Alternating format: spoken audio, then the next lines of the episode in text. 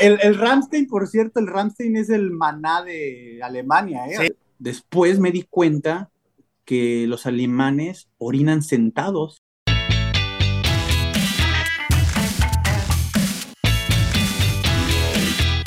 Bienvenidos, ¿cómo están? Ya de regreso a su podcast intercontinental, como cada sábado. Chacho, ¿cómo te va? Y tenemos nuevamente a Padilla de invitado. Paddy para los cuates, ¿cómo les va? Qué gusto saludaros, muchachos. Todo bien. ¿Qué tal? ¿Qué tal? este, ¿Qué tal?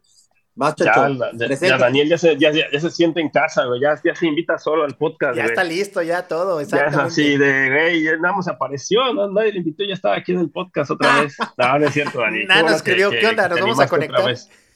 Ajá, sí, así de, ¿qué onda, chavos? ¿A qué hora? ¿Qué No, qué onda? chido, Ya Dani, que-. Dale, dale. Este, ¿cómo estás, Dani? Todo bien, todo bien. Pues no, la verdad que sí, este, me sentí muy cómodo la vez pasada y nada, me hizo también recordar un montón de cosas que yo, yo mismo no me acordaba, ¿sabes? O sea, un montón de anécdotas que a uno se le, se le van olvidando y me hizo recordar un montón de cosas, un montón de historias y entonces me encantó y aparte pues ustedes ya, ya saben cómo, cómo funciona esto y nada, pues gracias por invitarme otra vez. A ver, para todos los que estaban, eh, los que están escuchando, eh, Paddy estuvo como invitado eh, la semana pasada en el podcast, nos estuvo hablando de cómo fue que salió de México, que se fue a España, su estancia eh, a grandes rasgos po- por, España, prácticamente en el segundo día ya estaba trabajando, pero hoy vi- viene otro tema interesante. Tú nos decías que eres eh, pues como un nómada, ¿no? Cuando te empiezas a sentir ya como cómodo es momento de, de cambiar y el día de hoy nos vas a platicar de tu experiencia en, en Alemania. ¿Cómo fue que estando en, en España decidiste, ah, pues me voy, voy a Alemania? ¿Cómo estuvo la cosa? Bueno, eh, O sea, pero después de cuánto tiempo de, de. España, o sea, estuviste cuánto tiempo en España, Dani, y, y te fuiste a, a- a Alemania. En España estuve, ahí ya llevaba como cuatro, cinco, cuatro años, cinco años más o menos, cuatro años en España. Y me acuerdo que estaba eso, no sé si se acuerdan que les hablé de- del pop crawl, del tour de bares, de había mucha gente. Y cuando terminó eso, que eso terminó porque la gente se empezó a quejar, ¿sabes? Ok. O sea, la gente, como íbamos caminando con 150, 100, 200 personas por las calles de Barcelona, ya sabes cómo son los ingleses que beben, beben, escandalosos, gritan, iban por las calles. Eh, espero que no aprendas esas cosas, Checho. ¿eh? Esos jóvenes, esos jóvenes, no saben nada. Ok, iba No, con pues, Puros, escándalo. puros desmanes aquí, puro No, y cuando había partidos, exacto, cuando había partidos, ya sabes cómo se ponen, empiezan a beber temprano, empiezan a beber, a beber, hay partidos y salen a gritar a la calle y obviamente habían partidos y bebían y ahí los, ¿cómo vas a controlar a gente borracha y de, de todo el mundo? Entonces íbamos caminando por las calles. Oye, y- Dani, pero ¿a poco no? Espérame, perdón que te interrumpa, pero ¿a poco no? O sea, cuando estás en México, ¿no te ha pasado que te dicen como, ay, ¿a poco sí toman más que los mexicanos? O sea, como que los mexicanos creemos que somos los que más chile Los comemos, masters. los que más tomamos, los más fiesteros. Y, ay, pero ¿a poco sí puedes tomar tanto como los mexicanos?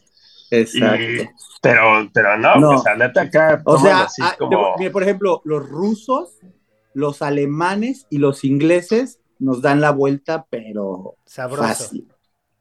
Yo un, día me di un tiro, yo un día me di un tiro así de tomar, no sé por qué cuento esto, con un chavo polaco, estábamos en Buenos Aires, fuimos de reunión de trabajo, o sea, ni siquiera estaba cuando estaba viendo allá, fuimos los dos de reunión de trabajo, nos dimos un tiro de shots de vodka y después shots de tequila y acabamos tabla, o sea, los dos acabamos bastante mal, pero como que nadie perdió, nadie ganó, pero este, tampoco es que me diera la vuelta tan gacho el, el, el polaco, le entraron los shots de, vodka, ¿eh? No, sí, ellos toman bastante. Y aparte, por ejemplo, yo cuando iba a Polonia, cuando vivía en, Be- en Berlín, iba mucho a Polonia los fines de semana porque es más barato y, y hay fiesta. Y llegas a los bares y hay, hay grupos, por ejemplo, de chicas que se piden su botella. Ellos, ellos toman su brusca, que es este, es una botella, me acuerdo, con un bisonte ahí en la, en la, eh, Es la en marca, botella, Brusca. su brusca. Y se lo toman así, ¿eh? O sea, se- grupo de cinco chicas, su botella y directo, ¿eh? No creas que le ponen a ni nada. Se lo ponen, este, se lo, Ah, se lo sí, sirven la- al- y algunas sí lo toman con jugo de manzana, Ok. ¿sabes? Y lo están tomando así y todo lo toman normal, como si fuera una cerveza, pero sí se toma bastante. Pero a ver, Pero bueno, iban sobre la Rambla 150 personas. caminando y entonces la gente, los vecinos empezaron a quejar, ¿no? Entonces, este, eh, muchas, me acuerdo hasta señoras ya nos aventaban agua cuando caminábamos por los pasillos de las callecitas, nos aventaban hasta huevos así como, Sí. ¡cállense!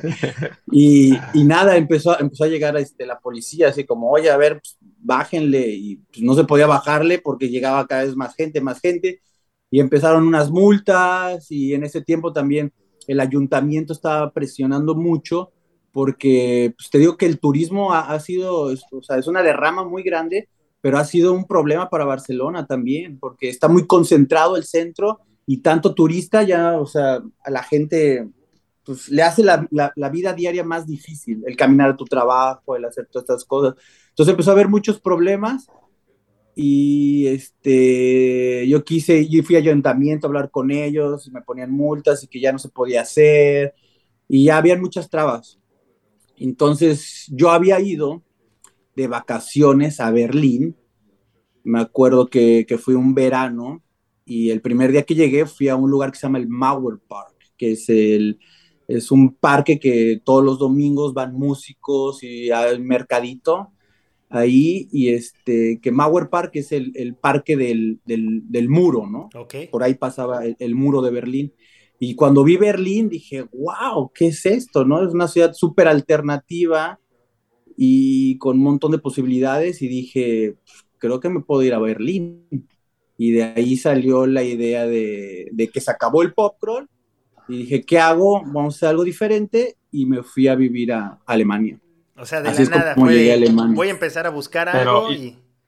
¿Ya tenías residencia? Sí, ¿Ya pero, tenías... o sea, no, no, tenías, no tenías una gota de alemán, ¿sí? O sea, no sabías hablar alemán. Bueno, sabía algunas cosas, algunas palabras, porque en el pop creo que había gente, todo el mundo se oye, ¿cómo se dice esto? Oye, ¿cómo no sé qué? Y la, la, la, la, la. Y sabía un poquito, había estudiado un poco, siempre autodidacta, o sea, un poquito en internet y así. Y sí, ya tenía, como digo, mucho en mi residencia. Y eso fue lo que me ayudó muchísimo porque Alemania, lo que les quería hablar de, cómo funciona la integración en Alemania, que sí lo tienen muy claro cómo funciona, porque en Alemania yo llegué con mi residencia española y como soy como miembro de la Unión Europea, eh, tú puedes libre, eh, eh, tú puedes viajar, ¿no? En, todos los países de Europa y trabajar, ¿no? Bueno, ahora con el Brexit el chacho se nos queda fuera, pero este, que eso me encantaría hablar este, algún momento de, de, de, del, bre del, Brexit. Pero entonces, a ver, ten, teniendo la residencia, tú puedes trabajar en cualquier país de la Unión Europea, bueno, teniendo la residencia de un país miembro. Teniendo la residencia, tú puedes ir y puedes estar ahí viviendo el tiempo que quieras, y para ciertos países, obviamente si quitas a Noruega, hay que sacar a Noruega, los, los países que están dentro de la zona Schengen. Ok. Si tú sacas a, a, a, lo que es Inglaterra, bueno, lo que es en general la, la Reino Unido. La, el Reino Unido y Suiza, Noruega, eh, que tienen otras políticas, ¿no? Vale. Son... Todos son, los nórdicos, este, ¿no? Supongo. Dinamarca, sí, Noruega. Finlandia. Suiza. Dinamarca no, Dinamarca está todavía Dinamarca no. dentro. Pero, por ejemplo, o, o sea, hasta la, hasta la moneda, ¿no? Este, Inglaterra, que tiene el pound, eh, el, el eh, Suiza, que tiene la, el, el, ¿Qué es, el, ¿es Marco ¿cómo se llama? Eh, no, no, no. ¿No es Marco? El, el, suizo, sí, el, el suizo, el marco suizo. Y luego, y las coronas en Noruega, entonces hasta la moneda diferente. En los otros demás países, pues está el, está el euro, ¿no? Y hay algunas políticas ahí diferentes, pero puedes estar ahí y, y nada más tienes que llenar algunos formatos, empadronarte, y dar y algunas cosas que tienes que hacer y entras directamente al programa. Entonces, este Oye, Dani, programa. Pero, pero, espérate, antes de que entres al, al, programa, y perdón que te esté interrumpiendo, pero. Tranquilo, todo el mundo, todo el mundo quiere, va, va, va, a hacer esta pregunta. Y es la pregunta del millón, güey. No tienes que contestarla si no quieres, pero ¿cómo le hiciste para obtener la residencia? O sea, porque ya que la tienes, está fácil, ¿no? Te vas para Alemania, te fuiste para otro país, pero ¿cómo le hiciste para, uh, en primera parte, obtener tu residencia? Mira, para obtener la residencia en cualquier país, siempre lo más fácil va a ser casarte. Ok, Eso, o sea, ya está adelante. ¿Los, los rumores fueron ciertos? ¿Cómo? Hubo rumores. ¿Los rumores fueron ciertos? ¿De que te casaste o no? ¿Los rumores fueron ciertos de que te casaste? Los rumores fueron ciertos. pero, pero fue por amor, ¿eh? Que quede claro que fue por amor 100%. No, sí, mira, mi novia en ese, en ese momento, que eso fue, ¿qué, qué, qué año era? ¿2011, 2002, 2011? Pues ya tiene 10 años, ¿no? Más de 10 años. Eh, mi novia en ese momento, este, había, había muchas formas de obtenerla, pero te lo digo, en todos los países que he estado, vea a cualquier abogado que te diga, quiero tener mis papeles en Estados Unidos, quiero tener mis papeles en, en, Alemania, en Suiza, donde sea, cásate. Es lo más fácil, ya sea por amor, por conveniencia, por lo que quieras, pero es lo más fácil. Hay muchas cosas, muchas opciones que están, por ejemplo, en ese, en ese tiempo en España había lo que se llamaba pareja de hecho, que si tú podías comprobar que vivías con tu pareja, eh, por lo menos más de, tenían viviendo por lo menos más de un año juntos y, les hacían un, test separados, por ejemplo, este, tú ibas a la entrevista y a ti solo te preguntaban, ¿de qué lado duerme ella? ¿No? Ah, y tú decías, bueno, ¿y de, qué color es el cepillo de dientes de él? Eh, es como pregunta del seguro social cuando vas a inscribir a tus papás al seguro social te hacen ese tipo de preguntas, así de, literal, ¿cuántas puertas hay? ¿Cuántos focos? En la cocina, ¿cómo está acomodada las cosas? Si son preguntas que a veces, o sea, no te, no, o sea, no te das cuenta, pero... Sí, claro, las vives a diario ah". o pareja. Pero ellos, ellos miden para darse cuenta si realmente están mintiendo o no, ¿no? Entonces, eso, se llamaba pareja de hecho. Entonces, si tú llegas a comprobar que tiene una pareja, eh, una, tienes una pareja estable, una pareja, este, ¿cómo se puede decir? sí, que tienes una relación estable y además de por lo menos un año, este, te, daban, te daban tu residencia en ese momento. Después la quitaron porque todo el mundo lo hacía y se hizo un caos, ¿no? Y, y, este, y ya, y así puedes tener obtenencia, puedes obtener también la residencia a través de, de, estudios, puedes obtener, si tú estás estudiando ahí, encuentras un trabajo y alguien te quiere dar trabajo, lo puedes hacer, pero lo más fácil es casarte. Y, sí, mi novia en, en, ese momento estuvimos juntos unos años y, este, y ahí sí, así es como tuve mi residencia. Entonces, cuando yo llegué a Alemania con mi residencia, pues ya me dijeron, ok, perfecto, pues bienvenido a Alemania, ¿no? Y tú entras a un programa. A ver, ¿este programa, es tengas o no tengas residencia? Es, ese, ese programa es para la gente que tiene residencia. Dentro, dentro de, de, la, de la Unión, Europea. Okay. Y ese se llama, es un, es un, es un programa que se llama Integración Kurs, ¿no? Integración Kurs en alemán. Y es un curso que está hecho para eso. Ellos tuvieron mucha, mm, ¿cómo se puede decir? Mucha experiencia de lo que pasó después de la Segunda Guerra Mundial. El país quedó totalmente destruido, ¿no? Entonces, en, en 1945, después de, que acaba la Segunda Guerra Mundial, eh, Alemania queda pues, devastado y se necesita gente para reconstruirla, ¿no? Entonces, em, para reconstruirla, hicieron falta los migrantes. Por eso ah, que estábamos hablando de migración, que la migración siempre ha existido y los países siempre van a necesitar migrantes, ¿no? Entonces... Eh, o sea, pero está feo que digas, eh, oye, necesito gente que venga a hacer la, la chambadura, ¿no? También. Sí, exacto. Hay, hay que ver también de migrantes a migrantes, ¿no? Porque al momento que acabó la Segunda Guerra Mundial, eh, llegó mucha gente, de, sobre todo de Turquía, de Italia y a Grecia y España un poco, ¿no? Y llegaron a eso, a, a hacer los trabajos duros, ¿no? Y tuvieron este, mm, un problemas porque ellos pensaban traer esta gente a los turcos ayudar a hacer la construcción, a todas estas cosas, a, reconstruir las, las, vías del tren y esto, pero pues la gente venía por contratos de un año, dos años, tres años y al final pues se quedaban, ¿no? Entonces ya no sabían cómo regresarlos, y, pero pues la gente ya estaba trabajando ahí, se, se casaban, hacían amigos, tenían familia y... Sí, empezaban a hacer una vida. Empezaban a hacer una vida.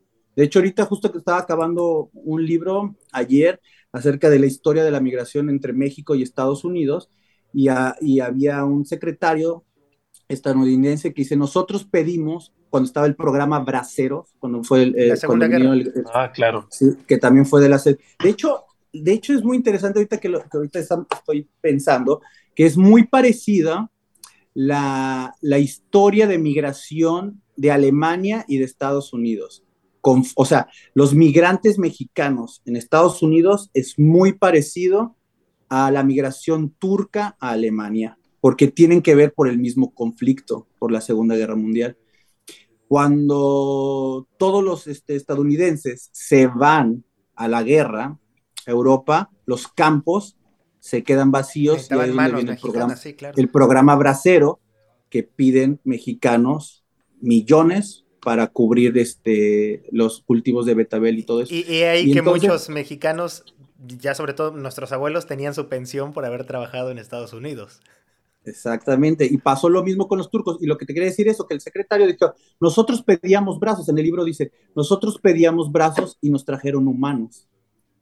Entonces se me hizo muy loco eso porque ellos en su mentalidad económica decían, yo necesito mano de obra barata, necesito gente, necesito brazos. Imagínate el programa bracero. Sí, no me importa, no, eres humano, eres un brazo que necesito que recoja eh, el betabel que era en ese, en ese tiempo. O sea, entonces ahí viene la palabra bracero. Sí, claro. Yo no sabía eso.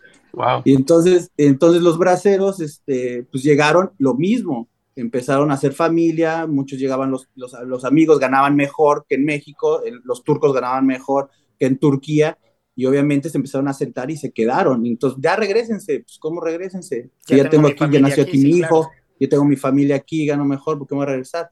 Ese es un tema también que, que, es eh, de migración que, que ha pasado mucho. Entonces, ellos tuvieron esa experiencia y crearon este, este, este, este, este curso de integración, ¿no? Porque la gente llegaba, trabajaba, trabajaba, trabajaba y este, pero no se integraba. ¿Por qué? Porque no aprendían el idioma, de turco a alemán, ¿no? O sea, aprender el alemán, que es súper difícil, la verdad. Y entonces, este, eh, pues no se podían integrar, o sea, no es lo mismo, no puedes tener la misma mentalidad. Sí, claro, cada uno hacía su bolita y ya, turcos con turcos, italianos, italianos. Y de ahí, y de ahí empiezan a crear, este, pues, pues grupos separados de la sociedad. Entonces, por eso los, los alemanes los veían así como, pues estos están separados, vienen aquí, no se integran, y de ahí viene la idea de que se formaban los guetos, ¿no? Entonces, de hecho, la palabra gueto viene de, eh, del holocausto, de hecho, de los nazis, porque cerca de Venecia, en Italia, había una ciudad que se llamaba gueto, y ahí ponían a todos los judíos. Entonces, por eso se quedó la idea de ahí de que gueto es un lugar donde se congregan solo gente de una raza, se puede decir, una, nacionalidad excluida del todo, ¿no? De ahí viene la palabra gueto, que es una palabra italiana. Ok, y bueno, a ver, ¿en qué consistía este programa ya que llegaste? ¿Ibas al ayuntamiento? ¿Ibas hacia dónde a decir, oye, ya sabes que acabo de llegar? Ok, ajá, llegas tú y entras al programa, ¿no? Tú llegas y voy llegando, este, y ellos te, te hacen, lo primero que hacen es buscarte una casa, ¿no? Y aquí quiero decir que te lo pagan, ¿no? o sea, directamente llegas y ellos tienen muchas opciones. Pero así de la nada es, oye, vengo a vivir aquí, me quiero venir aquí. Así es. Ok. Así es. Tú llegas, te empadronas este, y ellos te buscan una casa. ¿Y dónde te empadronas? Digo, aquí en, es, porque aquí en España tienes que tener ya un domicilio, la autorización. No es algo vas al Tú eliges cual, o sea, la ciudad en la que quieras estar, o sea, te vas y te dicen, sí, obviamente, la casa no es tuya, o obviamente, sea, te la prestan. Exactamente. Obviamente hay ciudades más fáciles como Múnich, como Berlín, como Colonia, eh, que son ciudades más grandes, más cosmopolitas. Te vas a meter un pueblo, pues no existen esos programas tanto y también la gente es más cerrada y ahí es donde hay más racismo y eso pasa en todas las ciudades. las ciudades más ah, grandes, obviamente es más cosmopolita, hay gente de todo el mundo y la gente está habituada a ver extranjeros, pero te vas a meter un pueblo. Sí, claro, ¿qué haces aquí? No vas a ser bienvenido. Entonces vas, llegas al ayuntamiento, oye, me vengo a empadronar, quiero vivir aquí y que ya... Y, e, y, ellos, ellos este, te digo, te buscan una casa y te dan esta casa y, eh, y te la pagan por los primeros seis meses, Ok. ¿no? Te pagan la renta por seis meses y te dan, me acuerdo que esa vez me- nos dieron, ¿qué nos dieron? Yo creo que habrán sido como mil euros para mueblar la, la casa. Ok. Entonces te dan mil euros para que tú muebles la, la- la casa y ahí de ahí empiezas a estudiar alemán. Entonces, este, eh, este programa te ayuda porque no tienes la presión de que si te llegas y te pones a trabajar no puedes estudiar y entonces es una cadena que no tienes tiempo para, para estudiar el idioma porque tienes que estar trabajando, porque Sí. tienes que pagar la renta y pues no te integras. Y eso pasa también en Estados Unidos y en cualquier país. Por eso es tan difícil la integración, ¿no? O sea, porque tú vas con una necesidad económica, quieres, este, quieres buscar un mejor un estilo de vida, entonces te la pasas trabajando, pero no tienes tiempo para convivir con la comunidad, no tienes tiempo para aprender el idioma y no puedes, y, no- y tú te llevas con solo gente de tu país o de Sí, tu claro. idioma. Entonces ahí empiezan a pasar los meses, los años, los años y no te integras, Ok. ¿me entiendes? Entonces, Entonces, tienes vez seis que meses. Sí, tienes seis meses que te dan este, eh, te pagan la renta, te pagan los muebles y te dan una ayuda. No recuerdo exactamente cuánto eran, 100, 100 euros para comida. Entonces tú estás tranquilo en ese aspecto y te vas a la escuela. La escuela, me acuerdo, yo iba a la escuela de lunes a viernes de 4 de la tarde a 8 de la noche. Cuatro horas de alemán todos los días. Lo hice por ocho meses. Ok, y ahí sí Oh, los tienen wow. por, eh, por, eh, por idioma, me imagino. Los, es- los que quieren de español aprender alemán, los de italiano alemán, francés alemán, o todos parejos. Todos parejos, todos. Yo estudié con nepalíes, hindús, sirios, turcos, polacos. ¿Y qué pasa si no vas? O sea, te, te están checando si vas y así. Sí, sí, sí, O sea, sí. como, Sí, o sea, este, no es un control tan estricto, pero las escuelas son escuelas que trabajan también para ellos. Entonces está muy coordinado también eso, la asistencia y esas cosas. ¿no? Ok, ¿y, y cómo Y era la explicación entonces? ¿En qué idioma? Eh, pues en alemán, en alemán y un poquito de inglés. Ok. Y este, imagínate ahí gente de todo el mundo intentando aprender alemán. Es una ¿Cómo, locura. cómo es el, el pollito chicken para el alemán? ¿O, o con qué No, empiezan? eh. Algo sencillo. En inglés ya es que el pollito, chicken, gallina, hen. O sea, no, no, no, Ay. no es con una canción, pero debe haber algo básico con lo que empiezan. A eso me refería. ¿Cuál es el ABC o con qué es lo primero? No, que directamente Ramstein. el Dujas? ¿no? Duhast, los Du Duhast. hast mich. Los Du Du hast hast. mich ge- gefragt. Dujas Miss Cruz Crash. El, el Ramstein, por cierto, el Ramstein es el maná de Alemania, ¿eh? O sea, no se hagan ilusiones los rockers de, Latinoamérica. Ah, me gusta Rammstein". Ya sé, ya sé. Se, la- se las dieron muy acá. Sí, ni, ni siquiera les gusta en. Alemania Ramstein, ¿eh? O sea, o sea, Ramstein Ah, es como play. muy Ah. así, no Muy sé, maná. como muy pop. Ok. Pero sí, este, sí, el alemán es difícil y Nada más no, no insultes a Maná porque aquí mucho se pone a llorar. Ah, o sea, me gusta, no soy fan de Maná. pero- No, pero, pero a lo que voy es que no es, o sea, si ves las canciones, por ejemplo, esa de Du hast, la de Du hast mich gefragt, se dice, tú me has preguntado, y, eh, du, du hast, du hast mich gefragt, ich habe, ich, un, ich habe nicht gesagt, y yo dije no, se refiere a que su novia le dice, oye, este, ¿te quieres casar conmigo? Y él dice, no, no, nein, nein. Es O cuando sea- repite nine. Nine. O sea, si tú escuchas en alemán, dices, ¡ay, qué malo! Sí, pero claro. la novia le está diciendo, oye, ¿te quieres casar conmigo? Y, eh, du hast ni, y un ich habe nicht gefragt. Y yo, y yo, yo dije, no, dije entonces, no, no, no quiero, no quiero. Ok. O sea, no se dejen apantallar por, por las palabras duras del alemán. Es más, tengo, tengo ahorita, me acordé de, de un ejercicio. Por ejemplo, te voy a decir, no sé, un ejercicio para ver por qué pensamos que, o sea, el alemán sí es duro. Sí, claro, son, lenguas Es muy, muy fuertes. y, y son fuertes. Por ejemplo, te voy a decir este, una palabra en cinco idiomas diferentes para ver las diferencias de cómo suenan, ¿ok? Ok, vale. Eh, vamos a poner mariposa, ¿ok? Entonces, mariposa en español. Eh, en inglés, butterfly, ¿no? En italiano, eh, farfala, ¿ok? En, en francés se dice papillon. Papillon. ¿ok? Papillon. Y en alemán, Schmetterling. Schmetterling, ok. Schmetterling. Es que la, la Entonces, parte de los sí es idiomas, fuerte. la, la pronunciación tiene que ver también mucho con la parte de, de la sociología, o sea, cómo se ha comportado una sociedad, eh, la, la parte antropológica de- del por qué los mexicanos somos, dicen que todo el tiempo somos muy alegres porque es en realidad como muy amistoso, y tú lo ves cuando un gringo quiere hablar español, pero como mexicano es que, hola amigo, ¿cómo estás? O sea, trata de imitar las reacciones que, que alguien ve, o sea, pero tiene que ver, por ejemplo, el español de México, de la conquista, todo, o sea, la, la forma en cómo se ha manejado todo, todo el país, pero sí tienes razón, ahí la parte del, de- del idioma. Entonces, a ver, ¿qué es lo más complicado de aprender alemán? O sea, porque llegas y no entiendes nada. Ah, pero yo quiero que hagamos otro ejercicio de las cinco, de las cinco idiomas. Ay, ya, Chicho. Sí, cálmate, o sea, ¿por qué, no, ¿por qué ese de la mariposa? Perdón, perdón, el ese de la mariposa está en Facebook.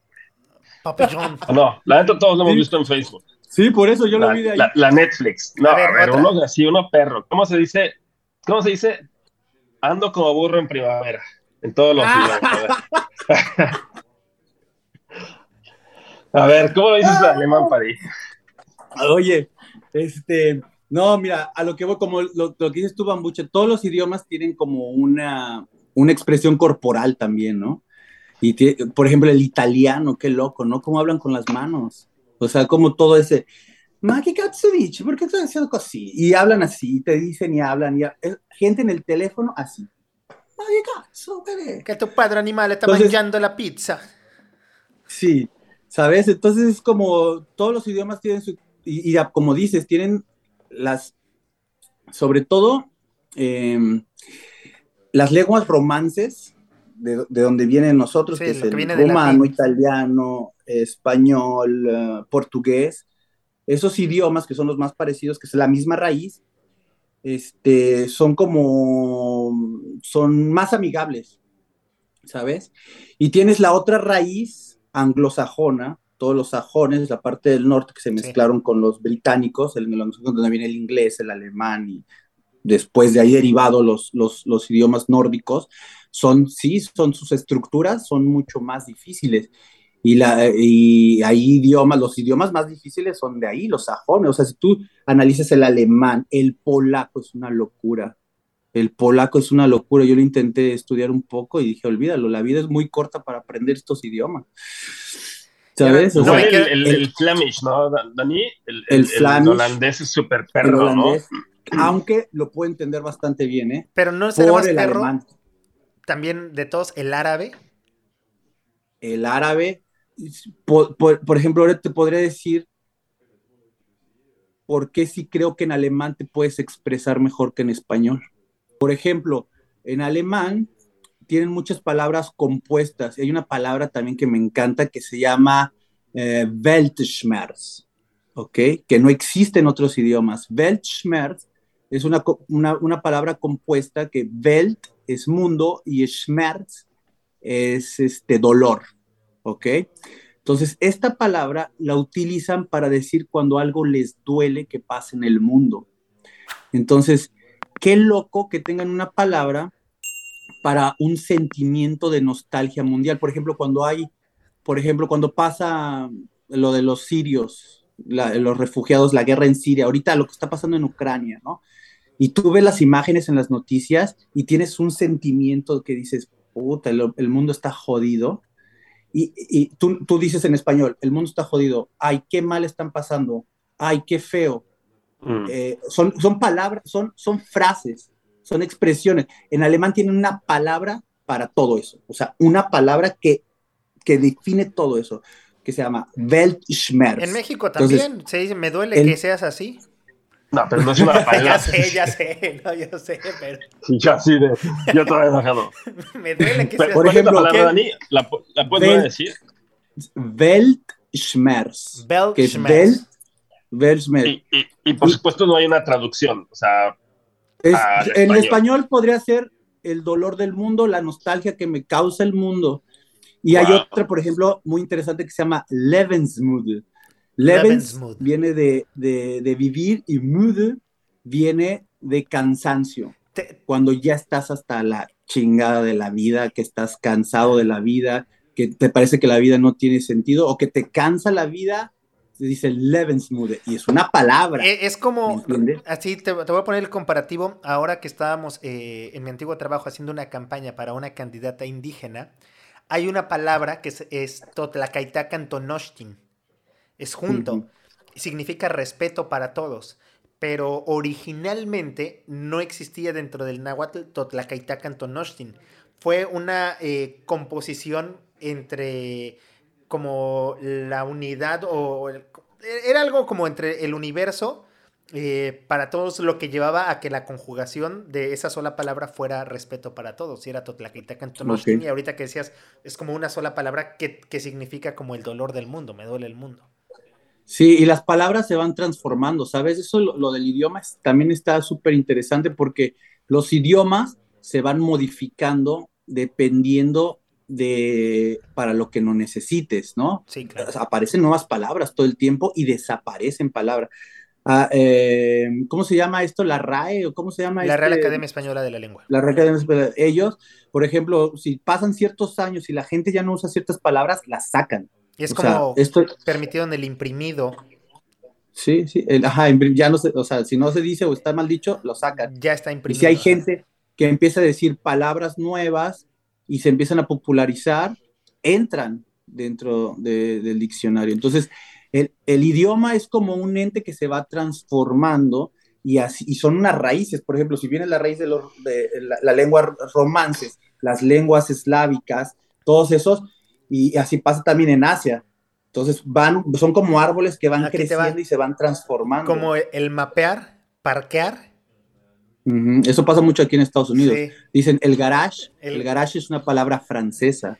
Y aquí la pronuncia como si fuera en inglés. No, pero y ahora muchos que ya dicen este eso, voy, voy a mapear el piso. Es que este, cuando me voy a aparcar, y se, van uniendo todo. A ver. O la troca, la troca, la, truck, truck en inglés, troca. Voy para atrás. Son anglis.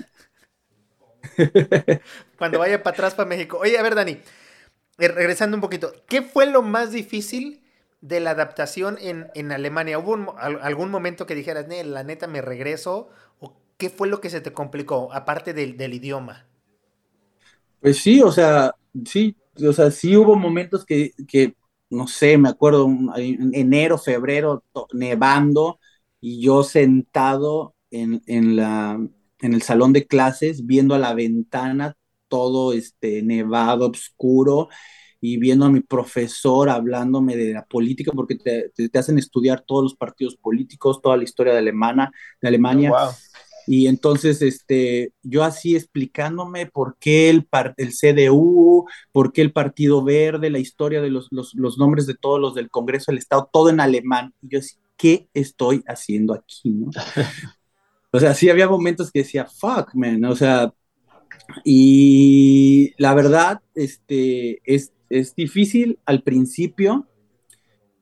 ¿Por qué? Por, porque la gente como dicen por ahí, es más fría, pues no es que más fría, simplemente somos diferentes, entonces como es algo diferente, no estás acostumbrado y lo quieres como sea, como tú quieres, y no es así, entonces tienes que adaptarte a esas cosas, pero podría decir que una vez que aprendes el idioma es el primer paso para poder integrarte. Pero obviamente es muy difícil, pero ya cuando empiezas a entender el alemán, dices, wow. Entonces yo me acuerdo que me compraba el periódico para practicar después del tercer, cuarto mes me lo compraba y me ponía a leerlo. Y ya cuando empiezas a leer el periódico y lo empiezas a entender casi todo, dices, pues ya estoy del otro lado, ¿no? Ya cuando llegas a la tienda y puedes pedir lo que tú quieres, pues ya te sientes, si no te sientes como raro, te, va hasta con miedo. Si tú no hablas el idioma, entras a una tienda y dices, ya vas, ya vas predispuesto, ¿y qué le voy a decir? Y, y si me contesta, o el teléfono, wow, cuando entré a trabajar, ahorita les voy a platicar cuando tuve mi primer trabajo en Alemania, sonaba el teléfono y me corría, no te miento, ¿eh? Me hacía el güey que me iba al baño, me dice, sonaba así, el primer ring en la oficina y me iba al baño. No contestar porque no les entendía nada. ¿Qué pedo, no? Oye, ¿y pero hiciste cuando en este primer trabajo hiciste entrevista en alemán? Ah, mira, te voy a platicar ahí. Cuando terminé el curso de integración, ya como al octavo mes, o sea, dura seis meses el idioma y después tienes un mes de, partidos políticos, un mes de historia de Alemania Y este, y al octavo mes yo ya me aventé al nivel, porque haces hasta A1, A2, B1, B2, y yo iba a entrar a, a, intermedio avanzado y me quedé estudiando. Era mi octavo, noveno mes. ¿Y eso seguía siendo gratis? No, ya no. después de los seis meses, no, después del octavo mes ya tienes que pagarlo. Ok. Y entonces... ¿Te ayudan a este, conseguir trabajo también? O sea, es parte esa, es, la otra. Entonces, tú, tú a los seis meses, ellos te empiezan ya a mandar ofertas de trabajo y si te gustan, las aceptas. Si no, no, no pasa nada. O sea, hasta que encuentren algo tú. Este, no me habían enviado nada todavía. Y justo un amigo que estudiaba conmigo, que se llama Aldo ahí, si luego lo ve, gracias a él, este, él fue el que me dijo, este, ¿sabes qué? No me acuerdo si él se iba a ir a vivir a Suiza o iba a regresar a Alemania, no me acuerdo. El caso es que se iba a ir de la agencia, era una agencia que organizaba conciertos en toda Alemania y en toda Europa. Y me dicen, oye, este, yo ya me voy a ir y están buscando a alguien que hable este, inglés, alemán y español. ¿Ok? Para estar en el área de cuando vayan los artistas a, tocar a, a, España, les ayudes a la organización. Y yo me voy y me dijeron que buscar a alguien que hablar español me dice, ¿cómo ves? ¿Te interesa? Y yo, sí, claro. De hecho, la, la, la empresa, las oficinas estaban muy cerca de mi escuela, ¿no? Okay. Y me dice, ah, pues cuando quieras, vamos. Y sí, fui, me presenté, le expliqué, este, me dijo, ¿qué nivel alemán tienes? Pues tanto. Me dice, no importa, vas a trabajar en español, nada más me explicas en alemán qué estás haciendo. Y yo dije, ah, ok. Y este, él te va a explicar todo. Y ya el chico se fue y ese fue mi, mi, mi primer trabajo en Alemania. ¿Qué tan bien pagado es en Alemania? Eh, Alemania es dentro de la Unión Europea sacando a Inglaterra, o yo estoy igual yo creo que Inglaterra, sacando obviamente a Noruega, Suiza, Suecia, está arriba del promedio salarial en Alemania. En Alemania, mm, una, una persona individual o, una pareja, una familia puede tener unos ingresos por medio de 4 mil euros al mes entre dos personas. Okay que en España puedes ganar hasta mil, por eso le llaman mil euristas, mil euros, ¿no? En España, en Italia, mil, mil cien, mil doscientos euros, mil trescientos euros al mes. En Alemania yo creo que mil ochocientos, dos mil, dos mil doscientos, dos mil quinientos euros. Entonces está arribita, arribita de, de, los países del sur. Entonces Alemania, Alemania es potencia, Alemania atrás de China y de Estados Unidos potencia económica del mundo, es la tercera economía más grande del mundo.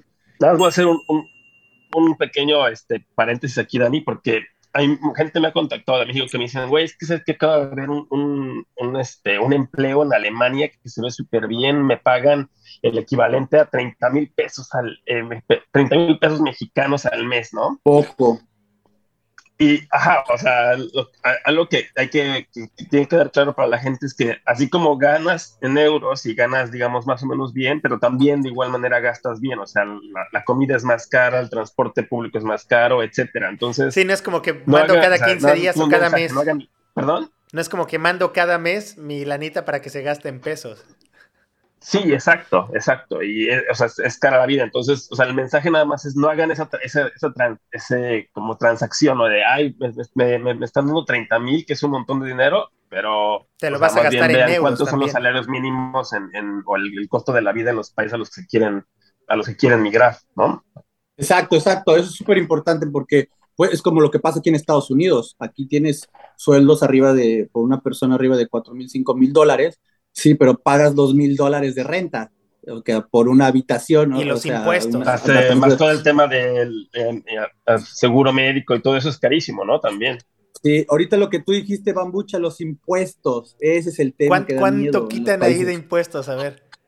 En, en, Alemania están quitando, si eres soltero, aproximadamente yo creo que pagas un 30, 33, hasta más, 35% de, de impuestos este, puede llegar hasta casi 38%. Obviamente, si eres una persona casada y tienes hijos, puede bajar hasta el 15%, no menos, 11%. Si tienes más hijos, baja, pero si, tú, si eres soltero, por ejemplo, si yo ahorita, o sea, si tú fueras como persona soltera en Alemania, este, y ganas, vamos a poner un ejemplo, 2.500 euros, te estarían quitando unos 800 euros de taxes. Tienes un saldo, un, sueldo neto de 1.700, más o menos. ¿Y la, armas con 1.700? O sea, te alcanza En Alemania sí, porque Alemania es más barata que la mayoría de los países de Europa. Está bien loco, porque por ejemplo, eh, España es caro, Barcelona es muy caro y pagan poco. Alemania pagan bien y es muy barato. Alemania es más barato que, España. Oye. Bueno, sobre todo Barcelona. Y, sobre todo estos, estos impuestos que dices que cuando tienes hijos va bajando, esa manera de incentivo a que tengan hijos. Ese es otro, qué bueno, qué bueno que lo diste ahí, perfecto, porque ahí quería llevar, ahí quería llegar. En, Alemania eh, va a haber un problema muy grande en los próximos años, yo creo que en el 2050, 2060, dentro de unos 30, 40 años, Alemania se va a quedar eh, este, con pura gente vieja. ¿Qué está pasando? En Alemania la gente ya no quiere tener hijos. No están queriendo, los nórdicos no están haciendo hijos. Entonces, eh, toda la gente que está ahorita entre los 40 y 60 años, eh, en 20 años, que lleguen a los 65, 70, 80, que se empiecen a retirar y em, empiecen a... ¿De dónde sale el dinero de los retiros? De los taxes que pagan los impuestos que pagan la gente entre 18 y 60 años. Sí, es una cadenita. tú pagas a los viejos para que los nuevos cuando, paguen cuando tú estés viejo. Exactamente. Entonces la gente joven paga y de sus impuestos sale para cuando la gente vaya saliendo, 64, 65, 67, vayan saliendo del retiro. Entonces ese, ese dinero, ese impuesto va para pagar eh, los retiros de todos los viejos. Pero ¿qué pasa si la gente no está teniendo hijos? Y entonces están, se está acumulando la gente mayor se está acumulando, está acumulando y cada año se retiran más y más y más y más, pero no hay más gente nueva. Entonces no va a haber dinero para esa gente, no va a haber dinero para, se va a hacer un caos, ¿te acuerdas de mí? En 20 años va a haber un caos porque toda esa gente grande no va a haber dinero para pagarle sus retiros. Entonces, por eso, como tú dices, están incentivando a tener bebés y está muy, muy loco, porque hasta en la televisión te, lo pasan, por todos lados te están diciendo, haz hijos, haz hijos, te pagamos, exactamente. Make babies, guys, make babies. Oye. Y te pagamos por eso, están pagando por hijos. están ¿No pagando. crees que llegue un momento donde terminen aceptando a gente de otros lados de, ok, vénganse con Es eso, es eso. Por eso te estoy Alemania es un país de inmigración y van a estar mucha gente, están hablando de que van a necesitar unos 35 mil a 45 mil personas cada año. Y es un programa que ya existe, ¿eh? Ahorita en México están metidos los alemanes, están llevando así de, de, de, enfermeras, sobre todo porque la gente que está haciendo, hay programas en Colombia, hay programas en Filipinas, hay programas en, este, en muchos lugares, los alemanes están buscando mucha gente, se necesita mucha gente en Alemania.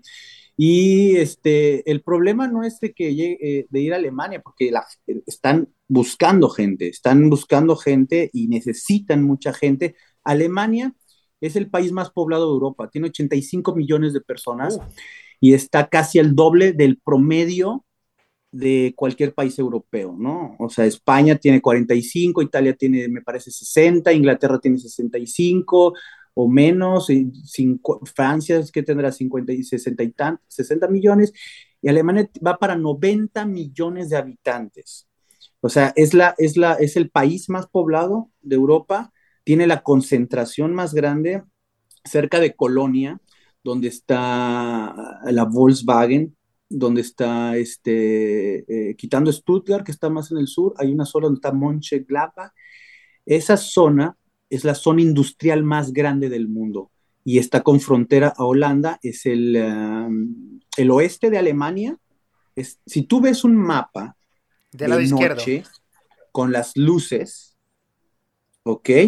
Tú vas a ver una concentración loquísima de, luces en esa área. Es el área más poblada que existe de, Europa y ahí están concentradas casi todas las empresas grandes de, Europa.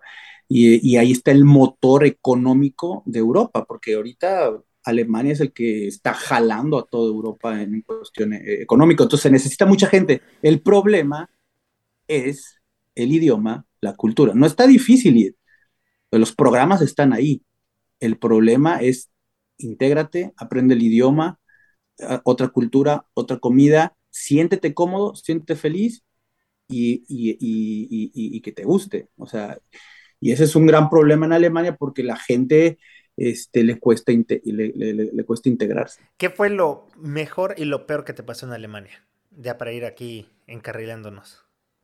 Este, lo mejor y lo peor que me pasó en Alemania, este, pues, tengo puras cosas positivas, ¿eh? Alemania me encantó, Berlín, Berlín es una ciudad, este, que han pasado muchas cosas, ¿no?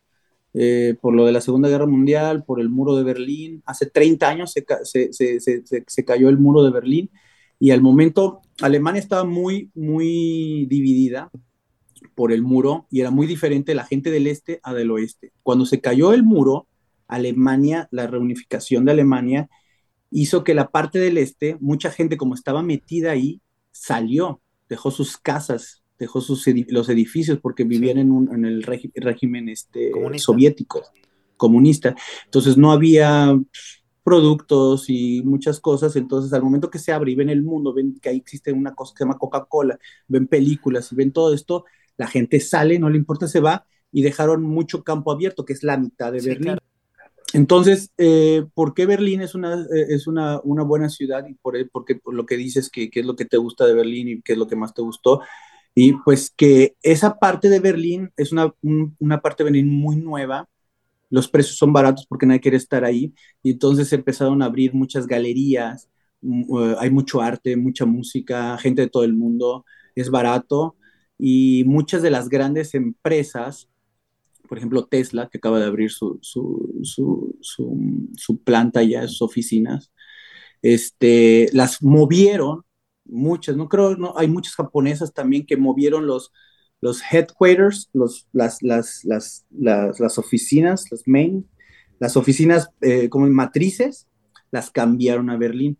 ¿Por qué? Porque es muy barata la renta y entonces está generando mucho empleo, hay mucha diversidad y eso es lo que me gustó mucho, mucho de Alemania.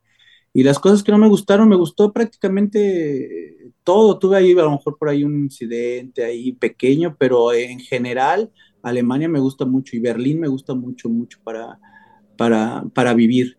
Y hay otras ciudades, si te vas, por ejemplo, al este, está Leipzig, Dresden, ya pegado a Polonia, que son ciudades más pequeñas, son ciudades que estuvieron pues, muy aisladas y ahí sí todavía es más difícil, hay todavía un poco de racismo, hay un poco de, este, de cosas, pero bueno, como... ¿Alguna vez te ha pasado algo así de, de, algún incidente de racismo, Daniel?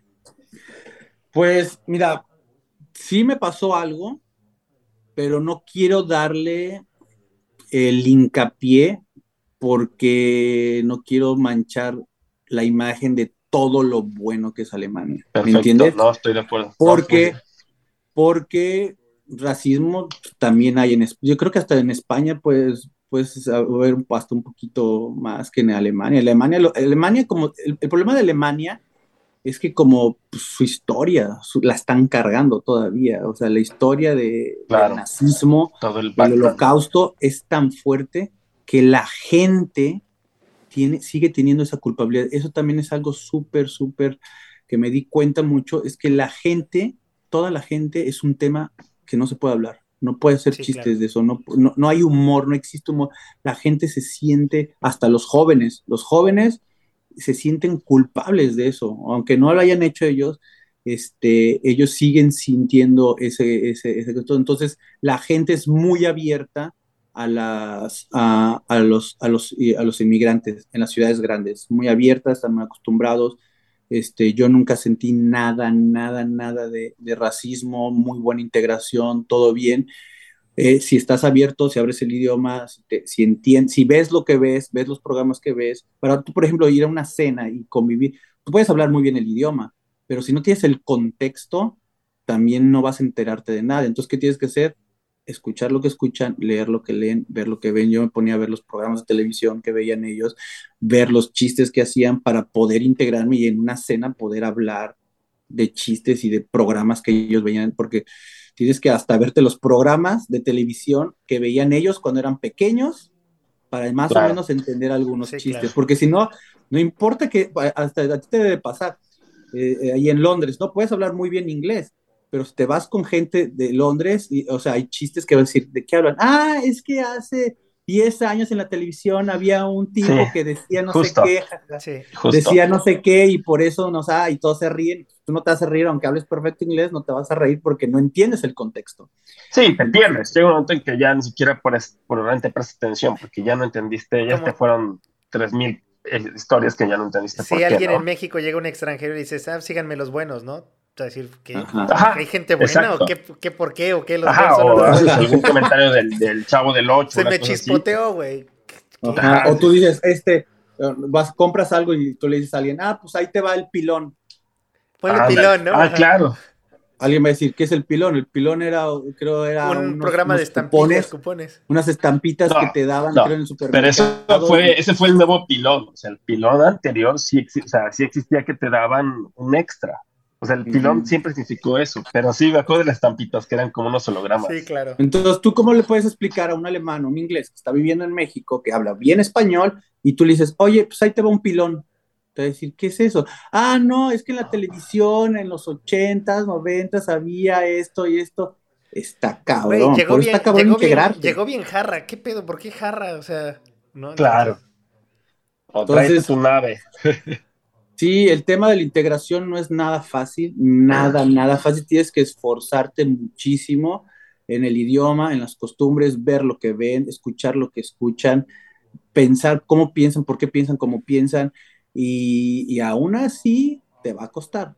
Pero una vez que entiendes, cuando yo ya cuando estaba en una cena y entendía lo que estaban hablando, pues tú tienes un grado de satisfacción que yo creo que no lo encuentras ni ni comprándote un carro del año. Sí, claro. Es, un grado de es un grado de satisfacción que, te digo, es muy difícil alcanzarlo con, otro tipo de cosas. En mi caso, ¿no? En mi caso, el aprender idiomas, el, aprender cosas nuevas, el, ah, porque en Alemania, o sea, estuve estudiando varias cosas y ese grado de satisfacción, yo creo que el humano crece a través de los obstáculos, o sea, eh, lo que hablábamos en el otro podcast, que si estás en tu zona de confort, pues es, muy difícil que tú, tú crezcas, porque tienes que ponerte esas barreras. O sea, el humano ante el conflicto es cuando saca lo mejor de él, es cuando sacas, cuando, cuando tienes el challenge, el, el, el eh, ¿cómo se dice? El, cuando tú mismo te haces la idea de que tienes que dar ese plus, tienes que usar el cerebro más, tienes que usar tu cuerpo más, tienes que salirte de esa zona de confort, porque el obstáculo, cuando pasas el obstáculo, creces. Entonces, siempre hay que ponernos muchos obstáculos, hay que ponernos cosas difíciles enfrente de nosotros, hay que ponernos bien incómodos, hay que ponerte súper incómodo para que eh, salgas de esa incomodidad y vas a salir mucho mejor. Eso me pasó en mi caso en la integración. Entonces, estar abierto totalmente a, los idiomas, estar abierto a, a cómo lo que comen, ver lo que comen, ok, lo voy a disfrutar, a ver, ¿por qué les gusta esto? El schnitzel, que es como una milanesa en México. A ver, clac, clac, el duner, el, no sé, ¿a ustedes conocen el duner? kebab. El kebab. Ese. Ayer un churro, de hecho. Eh, sí, te echaste uno. En Inglaterra hay mucho, ¿no? Sí, Me encanta, hay muchos turcos. Yo, yo cuando iba a Londres, este, siempre desayunaba ahí. Los turcos hacen la comida turca es muy, este, muy parecida a la mexicana. De hecho, ellos tienen una que se llama, en turco se dice menemen, y son como unos huevos rancheros mexicanos. Ah, qué chido. Ah, sí, sí, el otro día los probé, el otro día los probé. Esto es una cazuela, una cazuela Ajá, con salsa y pan, está bien bueno. Exacto, me encantan, me encantan. Sí, están bien ricos. Son como unos huevos rancheros. La comida turca, te digo, es muy parecida a la mexicana, tienen mucha carne y, y usan picante también. Uy, qué rico y, este, está muy metida la comida alemana con la turca. Y, por ejemplo, la historia, de hecho, del Duner Kebab es muy buena porque se creó en, Alemania. Mucha gente dice, ah, el Duner, el Kebab es árabe. Pues no, se creó en Alemania porque en, Alemán, en, en Turquía, si tú vas a comer, te dan un plato, un plato de kebab. El plato de kebab, que es la carne, las verduras. Entonces, este, cuando los migrantes fueron a construir todos los edificios a, Alemania, eh, pues fueron solo hombres y habían pocas mujeres. Y alguno por ahí que supiera cocinar, cocinaba para todos. entonces eh, ellos cocinaban en platos. Y los alemanes, como son muy buenos para el pan, son famosos por el pan, eh, no sabían cómo llevarse esa comida. Entonces, ¿qué dijeron? Pues vamos a meterla. Cuando tienes tu lunch, cuando tienes tu break en el trabajo, ¿cómo me la puedo llevar? Entonces metieron el platillo en un pedazo de pan para poder comerlo durante los breaks de los trabajos. Y entonces la gente empezó a comer la, o sea, el guisado adentro del, del, kebab, del pan del kebab, y lo comía y la gente dice, ¿qué es eso? Pues de ahí salió la, idea de, del kebab, que es muy parecida a la historia del burrito que en Estados Unidos. Es lo que dicen, no sé. Qué chido, Pero el kebab sí es cierto. Oye, Dani, no, pues este, entonces, o sea, yo quisiera dejar como un mensaje antes de que, de que nos vayamos a terminar. O sea, está padrísimo esto que nos dices de que hay oportunidad para vivir en Alemania. O sea, la gente se puede ir, la gente tiene oportunidad de, aprender el, la cultura, de aprender este, el idioma, de, tener hasta una casa, ¿no? Digamos, en cierta manera, financiado por el gobierno. O sea, Alemania es un país que te da muchas oportunidades. O sea, más que nada lo, difícil es realmente querer hacerlo, ¿no? Exacto, exacto. Porque mira, métanse internet, internet, ahí este, hay muchos programas. Métanse internet, busquen este, las páginas oficiales, porque también hay mucha tontería en internet, hay mucha tontería en internet.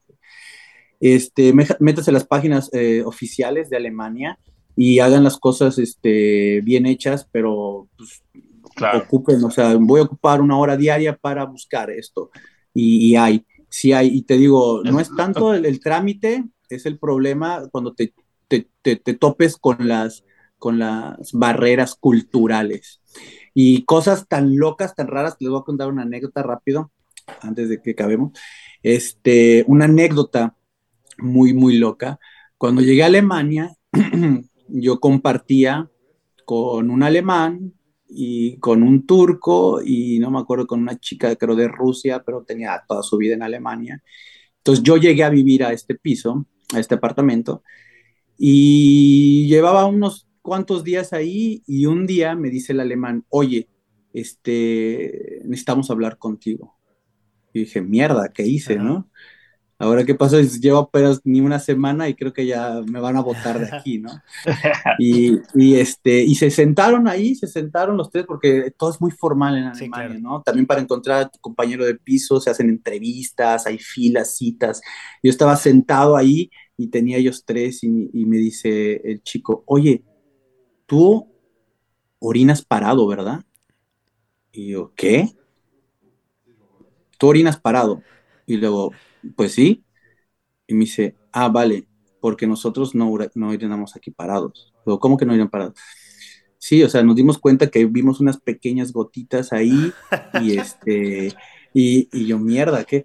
Me dice, sí, entonces, este, después me di cuenta que los alemanes orinan sentados, ¿sabes? No todos, obviamente, ha cambiado. ¿Y sabes por qué tiene que ver? Que se me hace una idea súper buena y yo desde la fecha orino sentado, en mi casa, obviamente, ¿eh? no en, baños públicos. en México te, te, hacen burla orinas, sentado, cállate, cállate. Ah, porque orinas sentado puede ser como si fueras mujer, ¿no? y puede ser un chiste machista. un chiste machista, exacto. Pero la neta, la neta, si orinas sentado, no manches el baño, no tienes que limpiar tan seguido. Sí. Te lo juro, ¿eh? Y son muy prácticos ellos, sí, claro. Es súper práctico. Nada más tienes que acostumbrarte, vas, te sientas, orinas. parece raro, ¿no? ok. Pero, neta, orinen, por eso les digo todos orinen sentados, por favor, pero orinen sentados y así no tienen que limpiar el baño tan seguido. Entonces, por ejemplo, esas cosas culturales que vas aprendiendo cuando viajas y viviendo en otros países, esas son las barreras con las que te vas a enfrentar. Pero si estás abierto, vas a hacer. ¿Y sabes por qué viene eso? Eh, aparte de la limpieza, los baños en Alemania son, son diferentes. En Alemania tienes la taza del baño, pero no tienes el hoyo tan grande así como tal, sino hay como una, hay como una, hay algo ahí, este, como una superficie más arriba, para cuando tú hagas del baño, las heces queden ahí y entonces tú puedas ver tus heces y puedes saber si estás enfermo o no estás enfermo, eso lo hacían antes, ¿no?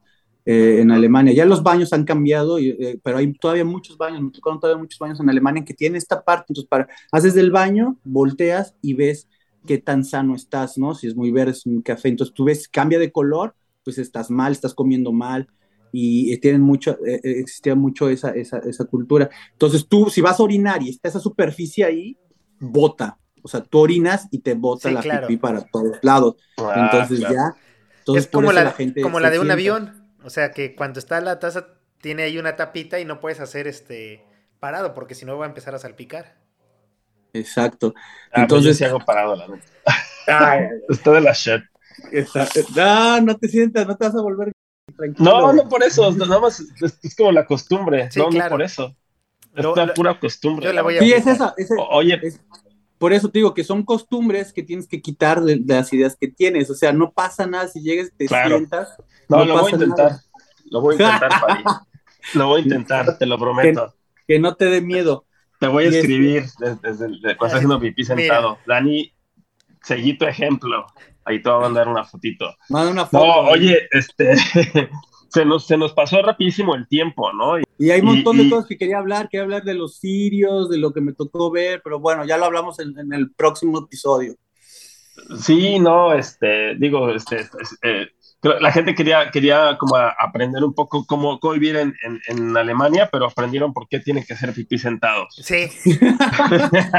no, está bien. No, está muy buena esa historia está, padre la historia y, creo que sí, yo se lo voy a intentar. Yo también. Eh, y pues, pues sí, si quieres, este, te invitamos al siguiente podcast, Dani, si, si tienes tiempo y, y, nos cuentas pues otras historias más, este, tu vida en, en, Estados Unidos, que también pues seguro tienes un montón de cosas súper interesantes por allá.